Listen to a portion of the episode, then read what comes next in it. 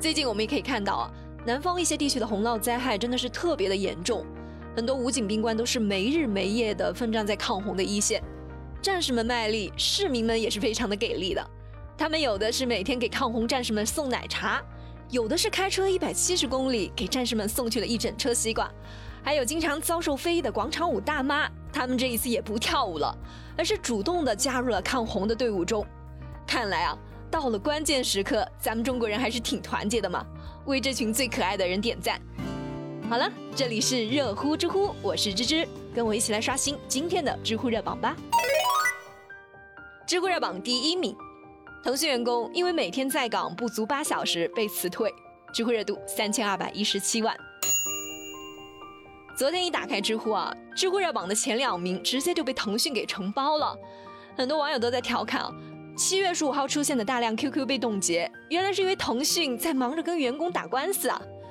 这位把腾讯告上法院的严先生呢，是在二零一二年的七月份入职的腾讯，当时是游戏平台部的高级工程师，可是，在二零一九年的三月份又被辞退了，而辞退的其中一个理由就是啊，他每天的在岗工作时间不足八个小时，严先生就觉得挺不服气的。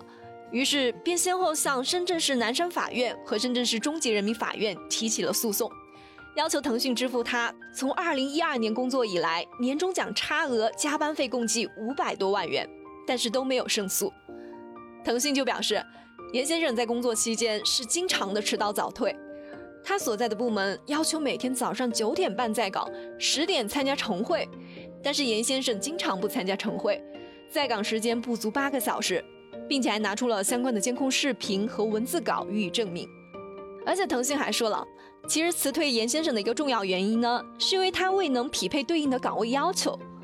而严先生就说，自从他入职以来，腾讯一直是弹性工作制，从来都不考勤的，自己在工作日十八点以后继续工作都是常态了，而且他的工作地点也不是固定的，经常要去腾讯的其他工作场所培训、开会、跨部门合作等等。而腾讯仅仅是拿出了十点到十八点时段的监控，是没有任何的说服力的。而另一边呢，法院则认为，严先生的职务是为游戏平台的高级工程师，应该是不存在出外勤的情况的。再加上他又没有足够的证据证明他有出外勤工作过，所以就驳回了他的诉求。对于这个结果呢，严先生表示不能接受。他认为，一审法院认定他是高级工程师。就主观臆断出高级工程师的工作是不需要离开工作岗位的，这是有违基本的常识的。目前他已经向广东省的高级人民法院提出了诉讼。看来唯一能够让腾讯低头的只有老干妈了。那这个事情到底是谁更有理呢？在很多证据都还不够清晰的情况下呢，其实还是先不在这妄下结论了。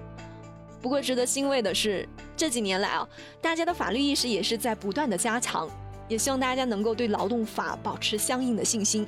当自己的权益受到损害的时候，一定要用法律的武器去争取、去斗争。只有这样，整个劳动领域的环境才会越变越好。不过，腾讯说这个严先生，他每天的在岗时间不足八个小时，这还是不太相信的。只要是身边有程序员的朋友都知道，程序员不加班那是不可能的。那晚上加班难免就会有肚子饿的时候嘛。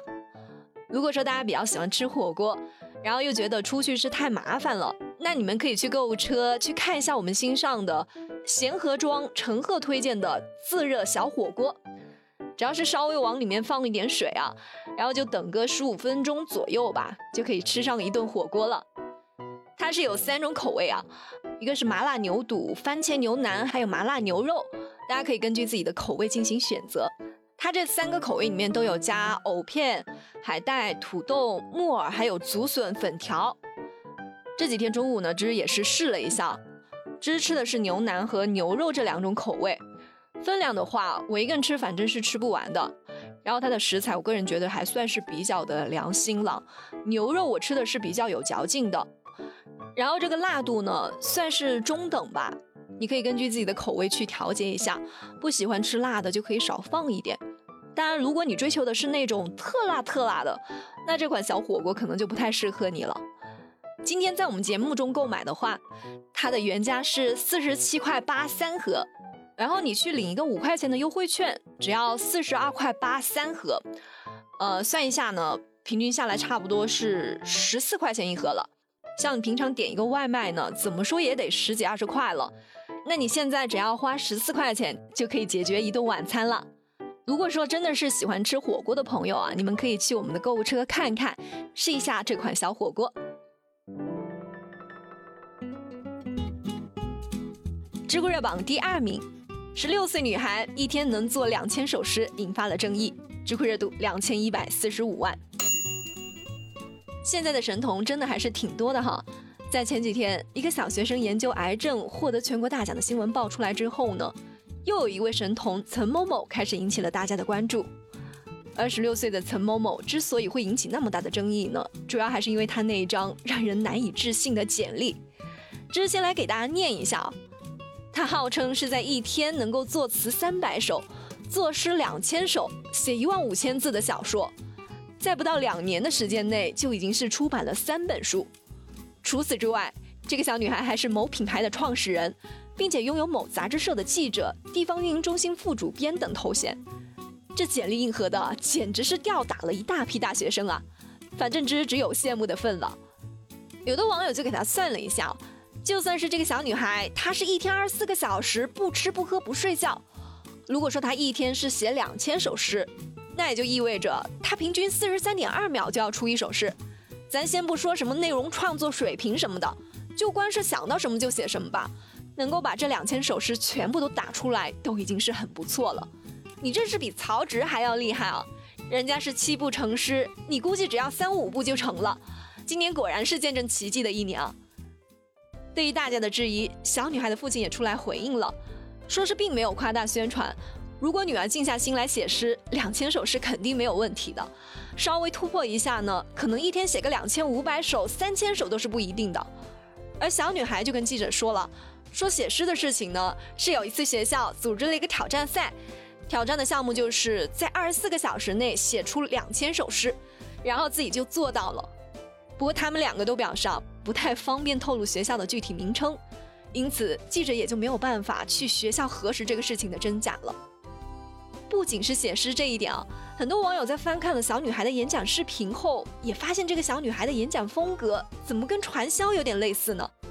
都是营造出一个虚假的成功人设，然后对那些想要轻松获得成功的学员进行洗脑。那只是不太清楚啊，这位父亲是真的为了孩子好，想要让孩子成为他所说的对于这个社会、对于这个世界都有价值的领导，还是什么其他的原因啊？至少他在过度包装自己的小孩这个事情上呢，就是一个非常负面的榜样。这不就是在用实际行动教育自己的小孩？为了成功可以撒谎，可以夸大其词吗？还有一点，如果说这个父亲，我是说如果他只是利用一个价值观都还没有形成的孩子来牟利的话，那就真的是太让人恶心了。知乎热榜第三名，老人卖土鸡蛋收了一百块钱的假币，一个好心人的举动亮了。知乎热度六百二十七万。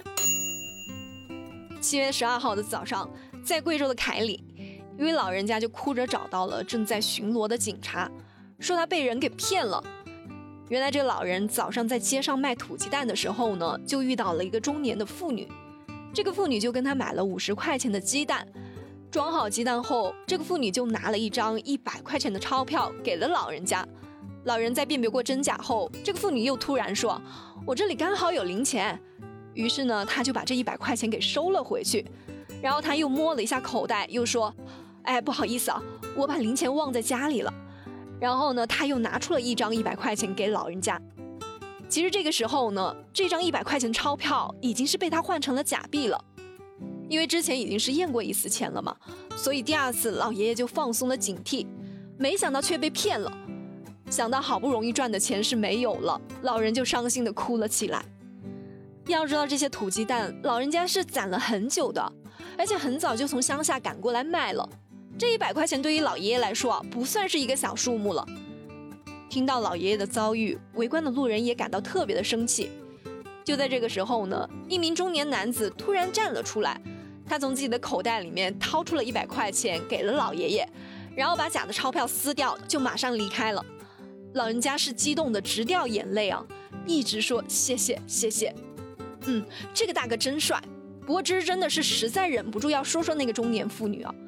你是没有良心吗？老人家就这点钱你都骗啊？真不知道你那几十个土鸡蛋是怎么下得了嘴的？欺骗老人，你会遭报应的。好了，有气有料尽在知乎，我是芝芝，我们下周见啦。